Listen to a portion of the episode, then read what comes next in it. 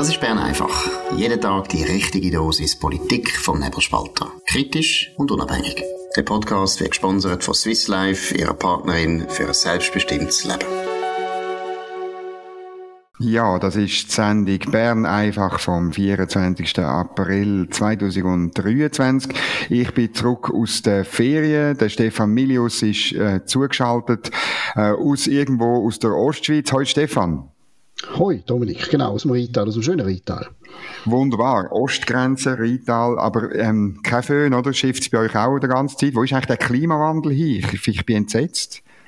Auch dir muss man endlich mal den Unterschied zwischen Klima und Wetter erklären, wo immer dann gilt, wenn es kalt ist, ist es Wetter, wenn es heiß ist, ist es Klima. Es ist nicht so schwer zu verstehen im Fall wirklich. Also ganz, ganz banal.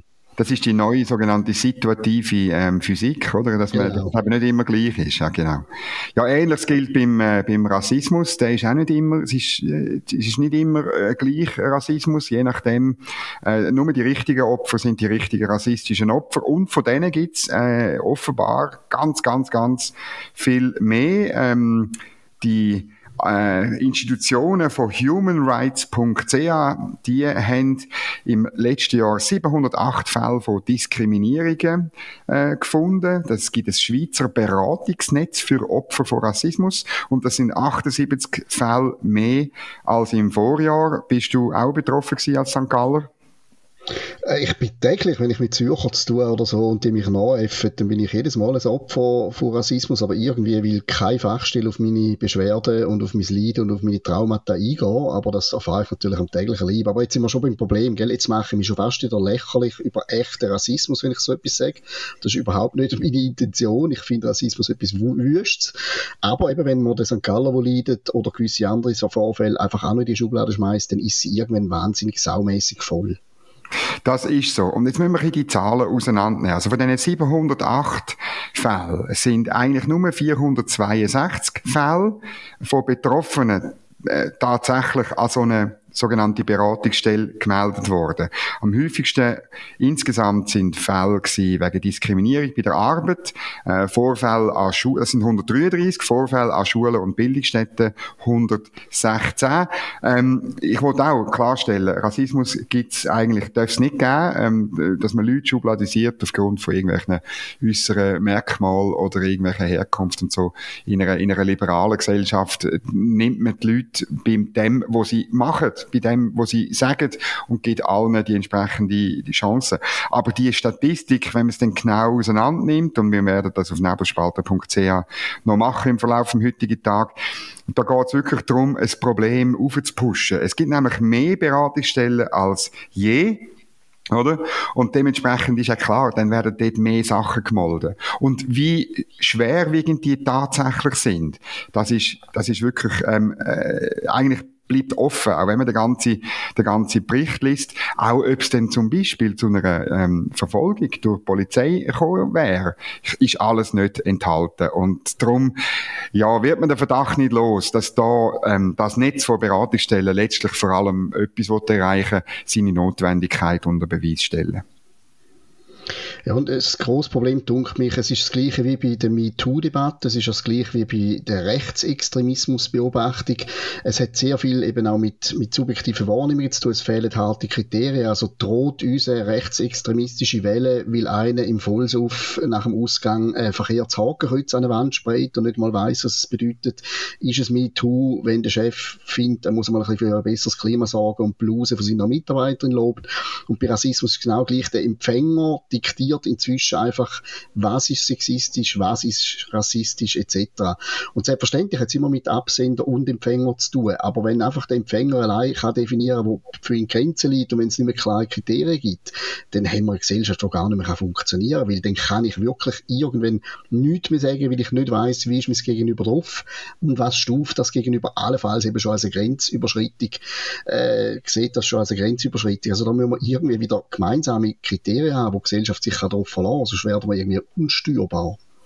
Also gemäß der NZZ, wo über den Bericht äh, noch, noch Kneuer schreibt oder schon gestern darüber geschrieben hat, ist ein Fall, eine Lehrerin hat einem Kind, ähm, einem muslimischen Kind, eine Wurst aus, mit, mit Schweinefleisch gegeben und behauptet, sie hätte Bulle drin. Jetzt ist das nach gemäß deinen Kriterien ein rassistischer Vorfall. es ist, äh, es ist äh, immer in Richtung Absurdität. Das ist übrigens gerade auch, da können wir noch in andere Gefilde. Ich habe selber eine Tochter, die ist jetzt im Moment vegetarisch drauf. Es gibt keine Chance, dass die jemals an einem Skitag etwas Vegetarisches zu essen bekommt. Finde ich völlig okay. Das Kind ist selber die Schuld. Das soll entweder nichts essen oder das, was da ist. Aber es gibt tatsächlich für muslimische Kinder eben eine Variante Hotdog. Also mal schauen ja schon wahnsinnig wirklich auf die Minderheiten.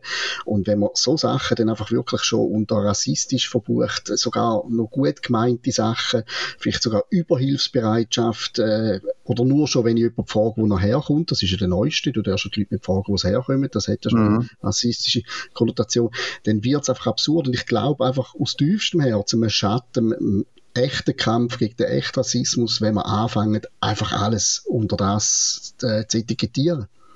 Ja, das ist klar. Also wir haben ja gleichzeitig die, seit letzter Woche die man muss sagen, in Anführungs- und Schlusszeichen, Affäre um eine Produktion an einem Zünfteranlass, ähm, ähm, wo da verschiedene Sachen vorgefallen sind, beim Ball, beim Böck. Und gestern neuer Höhepunkt in der Sendung Sonntag. Ähm, äh, es gibt jetzt alles zusammen, es spielt überhaupt keine Rolle mehr, dass äh, über Rassismus im privaten Bereich, ob so eine Produktion einfach in geschlossenen Kreis produziert wird oder ob das öffentlich ist und so. Ähm, wir haben gestern eine große Diskussion geführt zwischen der Diana Moser und der Tamara Funicello und die grün-linke Nationalrätin und die linke Nationalrätin sind sich einig gewesen. Was ist dein Kommentar dazu? Also sie tun ja im Prinzip einfach Erfolgsmehrheiten mal schnell irgendwie neu interpretieren. Es ist immer ganz klar gewesen, es geht um öffentlichen Rassismus oder öffentliche Verletzung von der Rassismusstrafnorm, Damals, so strafbar sein, genau. Und jetzt sagen sie einfach auch wieder aus dem Buch raus, ja, auch schon im privaten Rahmen ist das inakzeptabel. Mag sein, dass es moralisch inakzeptabel ist, aber die Justiz ist nicht das gleiche wie die Moral. Und das weißt du wahrscheinlich besser als ich jetzt auch mit dem Bundeshaus-Hintergrund. Ich finde es wahnsinnig gefährlich, wenn wir immer mehr anfangen, Volksentscheid später so ein bisschen nach Gutdünken um neu zu interpretieren. Äh, dann kann man sich irgendwie nicht mehr darauf verlassen, sage ich denn Ja zu dem, was denn wirklich rauskommt, oder wird denn das irgendwie schleichend ausgeweitet? Das finde ich so de demokratiepolitisch auch sehr, sehr gefährlich. Ich weiß nicht, wie du das siehst. Ja, das finde ich sehr gefährlich. Es ist einfach, wie soll ich sagen, äh, kannst mich, kannst mich naiv schelten. Ich hoffe, dass die Justiz das nicht macht, dass Politikerinnen und Politiker, vor allem auf der Linken, das machen. Das ist eigentlich klar, das haben sie immer gemacht. Sie machen das in der Regel ja schon am Abstimmungssonntag, ähm, eine halbe Stunde nachdem das Resultat feststeht, tun sie sich zum Sieger erklären, wenn sie Höchstkampf verloren haben.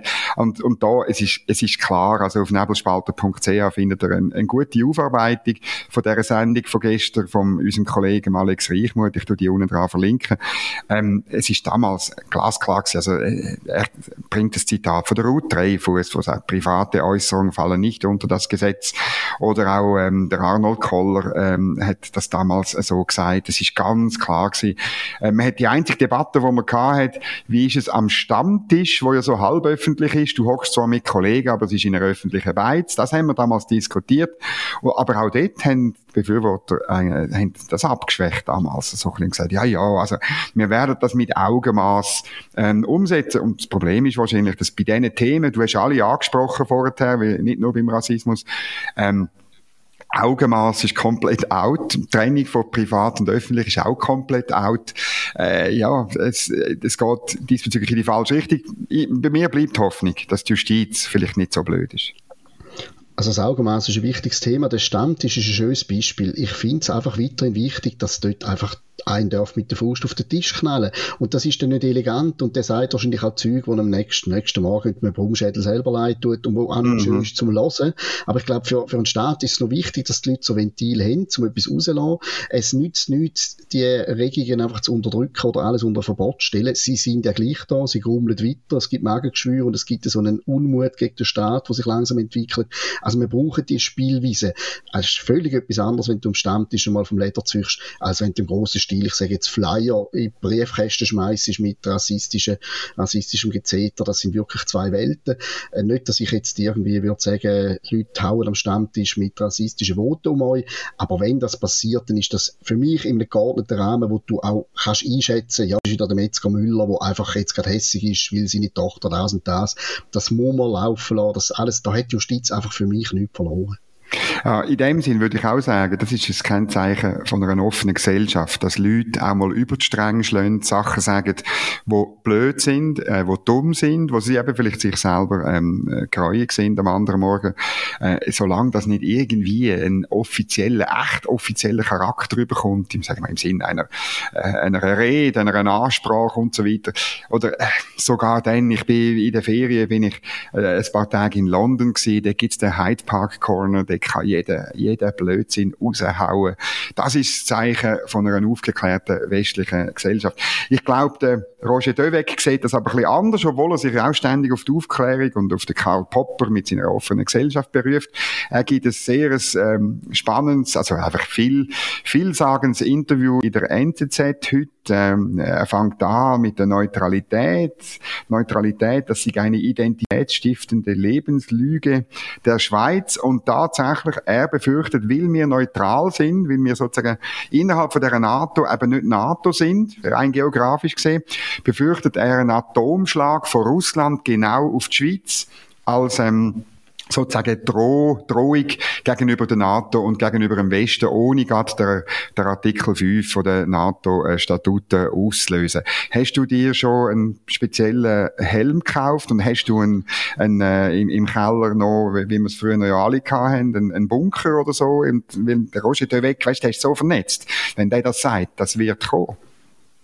Also ich, tatsächlich äh, wohne ich da in einem Haus mit einem recht gut ausgebauten Luftschutzkeller und es hat auch wirklich noch wahnsinnig viel Esswaren drinnen, noch irgendwie von meinen Schwiegereltern selig. Ich müsste aber mal das Ablaufdatum anschauen. Ich glaube nicht wirklich, dass alles noch wirklich anzuraten wäre, was dort rumliegt. Und ich frage mich, ob der Herr Döweg irgendwie vielleicht, wenn man es gerade vom Stammtisch kennt, auch am Stammtisch war, ist vor dem, genau. Gespräch, vor dem Interview, weil das mit dem Atomschlag, das dunkelt mir schon ein bisschen äh, abenteuerlich. Er hätte in dem Interview noch etwas anderes gesagt, wo ich so ein bisschen stecken geblieben bin. Er sagt für die meisten Schweizerinnen und Schweizer bleibt die Neutralität außerordentlich wichtig. In den Augen unserer wichtigsten Partner grenzt sie an Opportunismus.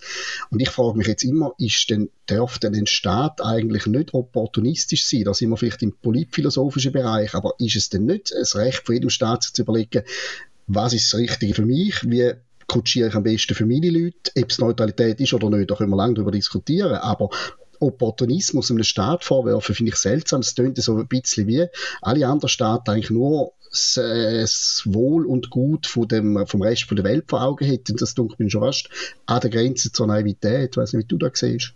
Genau so. Ich meine, das ist, das ist ja der Punkt. Also für den Roger de Weg ist klar, dass nur der Roger de Weg darf opportunistisch sein, wobei man das dann eben anders nennt. Man nennt es dann wahrscheinlich Aufklärung oder irgendwie so.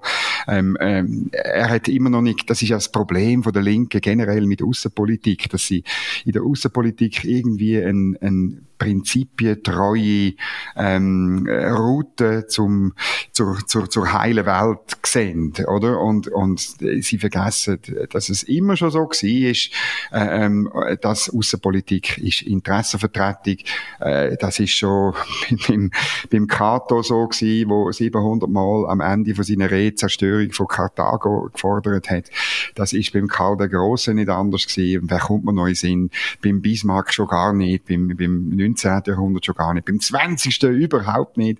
Ich meine, das, wenn man ein bisschen aus der Geschichte könnte lernen, links von der Mitte, dann müssen wir sehen, dass es wirklich nur Interesse gibt. Und Interessen von der Schweiz, die sind gross die Macht von der Schweiz ist halt klein und Neutralität ist immer ein gutes Mittel gewesen und zwar so ein bisschen, ich gebe zu, durchaus ein die opportunistische Neutralität ist immer ein, ein Mittel gewesen, ähm, sich durchzuschlängeln und äh, eben, wir haben im Kalten Krieg Sanktionen mitgemacht gegenüber der Sowjetunion, äh, wir haben in anderen Fällen uns auch beweglich gezeigt, aber wir sind im Großen Ganzen neutral gewesen und das hat immer relativ gut funktioniert und darum ist es eben identitätsstiftend, darum ähm, sind irgendwie, ich weiß nicht mehr genau, 95 oder 98 Prozent von der Schweizerinnen und Schweizer finden Neutralität gut. Und das ist halt das Leiden vom Roger Döweg, dass er das nicht kann. Er kann das einfach nicht irgendwie sehen, in dem, er will lieber eben mitmachen. Am Schluss geht es immer ums Mitmachen. Er, will, er ist ein klassischer A dabei, wie die Österreicher sagen, meiner Ansicht nach. Ja, und dabei sein ist eben genau Opportunismus. Also ich bin ja, genau. überzeugt, dass die Leute, die jetzt, äh, eben nochmal inhaltlich kann man darüber streiten, aber die Leute, die jetzt für, für Sanktionen sind, für ein Aufweichen von der Neutralität, die möchten ja gemacht werden von anderen auch. Und das ist auch ein opportunistischer Weg. Es ist gleich wie populistisch. Ist immer die Meinung vom anderen ist der Populismus. Das, was ich sage, ist fürs Richtige. Dabei ist alles irgendwo, man sucht immer Mehrheiten, man sucht immer Zustimmung von irgendjemandem. Und das ist immer populistisch und opportunistisch, finde das gar nicht so schlimm. Er redet übrigens in dem Interview auch noch über sein Engagement bei der Republik, über sein kurze, finde ich auch noch ganz spannend, wo er als Verwaltungsrat kurz tätig war und dort erfahre ich, dass er offenbar Probleme hatte, dass er dann drum gegangen ist, weil er grosse, grosse Uneinigkeit hatte mit dem Rest vom Verwaltungsrat, wie die hätten expandieren und er hätte für konsequentes Sparen sich eingesetzt. Ich kenne ihn jetzt zu wenig, ich weiß auch sein Wirken bei der SAG, weiß ich auch nicht mehr so genau. Ist er ein Sparer? Ist das so? Nein, da bin ich auch drüber gestolpert. Also, äh, ich, ich, ich habe jetzt nicht Zahlen äh, von mir, aber es wäre wirklich, in meiner Ansicht nach wäre es, glaube ich, das erste Mal, dass der Roger Döweg ähm, irgendwo Verantwortung in einem Medienbetrieb gehabt hätte und gespart hätte. Also das ist weder äh, beim Tagesanzeiger noch bei der Zeit äh, und schon gar nicht bei der SAG hat er irgendeinen Franken gespart, sondern er hat genau das gemacht. Du hast, es, hast den Ball mir wunderbar zugespielt. Er hat genau das gemacht, was er diesen Verwaltungsräten ähm, vorwirft, nämlich einen ständigen Expansionskurs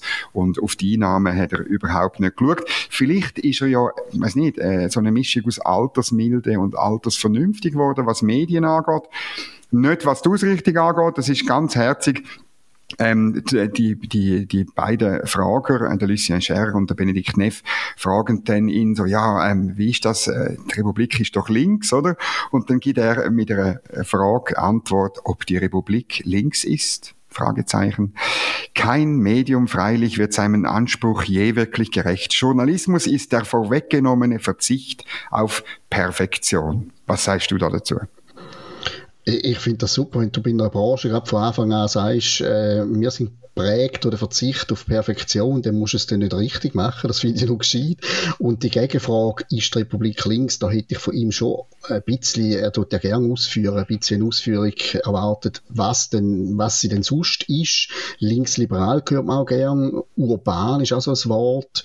Grundsätzlich für mich so ein bisschen vom Zeitgeist treiben. Also die würden sich jetzt nie gegen etwas auflehnen, wo bei Twitter gerade besonders laut kursiert. Und inzwischen ist mir übrigens Dominik eingefallen, wieso er jetzt plötzlich spart. Es gibt eine ganz einfache, oder wieso er hat sparen bei der Republik und vorher nie. Vorher hat er einfach Geld zum Verdoubeln gehabt. Überall. Mhm. Bei der SAG und bei anderen Medien und bei der Republik hätte das zumal nicht mehr gehabt. Ich glaube, das ist für ihn eine ganz neue Situation gewesen. Ich bin in einem Betrieb, wo ich muss schauen aufs Geld, wie es nicht einfach sowieso kommt. Wahrscheinlich die Lösung ganz einfach, das wird sein. Ja, und dann ist er ganz Opportunist. Ähm, wenn die Opportunität nicht mehr da ist oder, oder, oder negativ wird, ist er dann halt gegangen. Also, meine, ja, das ist halt so. Herzig ist aber auch, ähm, wenn er über sich selber redet und über seine Privilegien, dort, ähm, dort ist er dann richtig schön ehrlich. Dort zeigt er nämlich, dass Privilegierte übersehen die Privilegien. Und ich glaube, dass, ähm, das, das könnte man fast, das könnte man fast irgendwann, falls er dann gleich einmal noch das Zeitliche segnet, äh, auf seinen Grabstein schreiben, oder? Hier liegt ein Privilegierter, der seine Privilegien übersehen hat. Ja, und unterm Strich müssen wir vielleicht beide sagen, wir sind vielleicht noch neidisch, weil der Mann hat etwas, was uns beiden wahrscheinlich versagt bleibt. Er ist schon relativ lang nicht mehr wirklich etwas und er wird immer noch gefragt, und zwar sehr, sehr lang und auf sehr viele Ziele in der NZZ. Das muss er auch schaffen, dass irgendwie über ja. die Aktivzeit aus noch so im Zentrum von der Aufmerksamkeit stehst, da müssen wir noch das schaffen. Das ist so. Um Aufmerksamkeit geht es auch in Berlin. Äh, die Klimakleber ähm, von der letzten Generation, ja, sie sind wirklich, wahrscheinlich sind sie die allerletzte Generation von grünen Terroristen. Die tun äh, die ganze Stadt lahmlegen. Ähm, es gibt im Moment 33 äh, Protestaktionen, unter anderem auf der Stadtautobahn, wo sehr wichtig ist, äh, wo sie sich festkleben. Äh, 500 Polizistinnen und Polizisten sind im Einsatz und so weiter. Ähm, ja, ich finde das gut. Macht bitte noch mehr.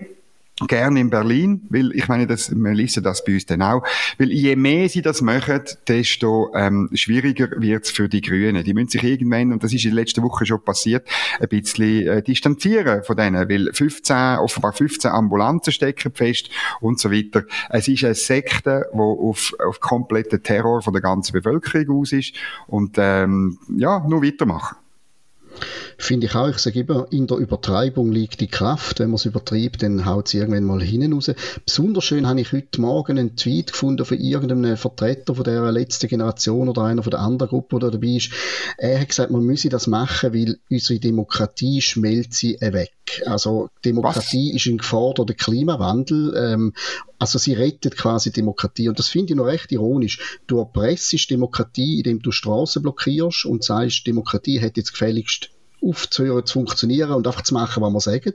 Und begründet wird das mit, so schmilzt uns unsere Demokratie weg. Meine, es gibt ja eigentlich nichts undemokratisches als das, was die Klimakleber machen. Die sagen, wow, ihr habt das entschieden, geht gar nicht, wir gehen auf die Straße, bis ihr es zurücknehmen.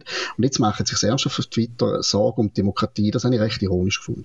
Also George Orwell dreht sich im Grab und ich frage mich, weißt du, irgendwie, also das haben wir ja alle, ehrlich gesagt, äh, müssen lesen damals, irgendwie so mit, mit 16, 17, 18 haben wir doch müssen George Orwell lesen und haben genau über das geredet, über die Umformulierung, die Umdefinition äh, von Wahrheit und so weiter und von Lüge und so weiter. Äh, das haben wir doch alles irgendwie, äh, also weißt äh, so einen Mist kannst du nur vertwittern, wenn du wirklich in der vorfrühen Pubertät hängen geblieben bist irgendwie. Also ich habe den Orwell nicht müssen lesen, ich kann ihn wollen lesen. Ich verstehe jetzt das nicht, wie du da hast du müssen lesen. Ja, mal auf Englisch. Ich, weißt, ich, ich und, und Sprache. Es ist, also ja, ich gebe es offen zu, ich habe ihn müssen. Aber darum bin ich in dem Fall beim Experten gelandet. Nein, es ist offensichtlich als Richtige hängen geblieben, obwohl du es müssen lesen und ich finde es auch wirklich erstaunlich, wie, wie, man, wie man irgendwie so nach äh, 80 Jahren, ich, äh, nein, 80 Jahren, mal 48 hat das geschrieben, ja, nicht ganz 80 Jahre, ich bin dafür ein ja. schlechter Rechner, wie du siehst, ähm, dass irgendwie wirklich alles mitgetragen wird. Das ist so klar gewesen, was er hätte sagen und so lange äh, ist er eigentlich genutzt worden gegen wirklich Unrecht, gegen Willkür etc. Und jetzt wird er verkehrt, wird es verkehrt wahr und das scheint mir, wobei eins billige ich wirklich den meisten Leuten. Ich habe so viele Videos jetzt schon von diesen Klimakleber geschaut und ich rege mich auch immer auf und ich schreibe viel darüber. Aber ich meinte wirklich, die Leute haben wirklich Angst. Die glauben wirklich an das sagen. Also sie haben nicht eine politische Agenda im Sinn von, sie benutzen das Thema, um an die Macht zu kommen und dann etwas völlig anderes machen, sondern sie glauben wirklich, sie sterben demnächst. Es ist äh, mehr so ein, ein, Therapiefall als ein Politikfall. Ich glaube denen wirklich die Angst mittlerweile und darum tue ich mich fast schwer, um darüber schreiben, weil äh, was willst du denn über jemanden schreiben, der offensichtlich wirklich, wenn auch nur so fehlgeleitet, Angst hat. Es ist halt wirklich, darum, darum betone ich immer, es hat für mich drum auch religiöse Züge.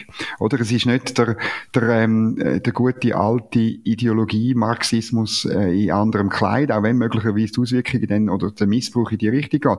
Ich sehe es auch so, äh, ich habe ähm, dort, wo es den Gotthard ähm, blockiert haben, hat eine, die angeblich Molekularbiologin ist, wirklich äh, ähm, auf Twitter mit verbrüllten Augen gesagt, dass die Welt halt wird untergehen. Und das ist der alte, ähm, der alte Weltuntergangsnarrativ ähm, von allen religiösen Sektengruppen, das Christentum inklusive. Also das frühe Christentum hat ja auch immer gesagt, äh, die, die, die große Parosie, Johannesevangelium, das, der, die Schlacht bei Armageddon und weiss nicht was, das kommt alles jetzt dann.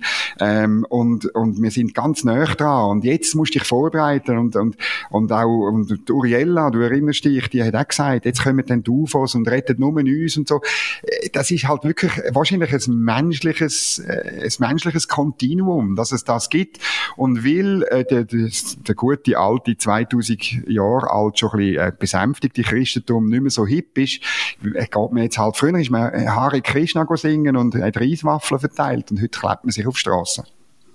Uriel ist ein guter Vergleich. Ähm, man hat ja schon 2018 Ankündigung aus der Klimabewegung, dass wir noch genau fünf Jahre haben die Frist ist abgelaufen. Also wir sind jetzt gar nicht mehr am Reden eigentlich im Moment, sondern mhm. mhm. Paralleluniversum. Und genau wie Turiella müssen sie das jetzt natürlich dauernd wieder irgendwie ein bisschen verschieben. Aber es ist halt für Turiella einfacher gewesen, wenn du auf äh, Botschaften von einer höheren Macht kannst berufen, als bei den Klimakleber, wo ja dauernd sagen, es ist immer noch nicht passiert, seit Jahren nicht. Und wenn wirklich nicht passiert ist, frage ich mich, wieso gehen, dann ist die Prophezeiung nicht aufgegangen. Also irgendwann wird Glaubwürdigkeit vielleicht doch schon ein bisschen angekratzt sein, spätestens wenn ich in der Pensionierung bin, wird die Frage dann mal aufkommen, wieso leben wir denn immer noch? Ja, und für den Fall, eben, das finde ich jetzt schon ein bisschen neidisch, du hast für den Fall einen Bunker mit abgelaufenen Lebensmitteln. Ich weiss jetzt, ich lüte jetzt meiner Frau an und sage, schau, sofort Baugesuch einreichen, wir müssen äh, unser Haus untertunneln und ich muss mich vorbereiten für was auch immer, für Rassismus, für Klimakatastrophen, für andere publizistische Katastrophen, für den Besuch von Roger Döweg oder sonst irgendetwas. Ja, das ist es gewesen. Bern einfach am 24. April. Ich äh, danke fürs Zuhören. Dünnt uns abonnieren, dort, wo ihr uns jetzt gerade gelost habt, oder auf nebelspalter.ch. Dünnt uns hoch bewerten, gebt uns Feedback auf redaktion.nebelspalter.ch. Äh, sagt, was ihr gut gefunden habt, was ihr schlecht gefunden habt. Das machen wir gerne, lesen wir gerne, uns einbauen, wenn irgendwie möglich. Und sonst wünsche ich euch allen eine gute Zeit. Das war Bern einfach, gesponsert von Swiss Life, ihrer Partnerin für ein selbstbestimmtes Leben.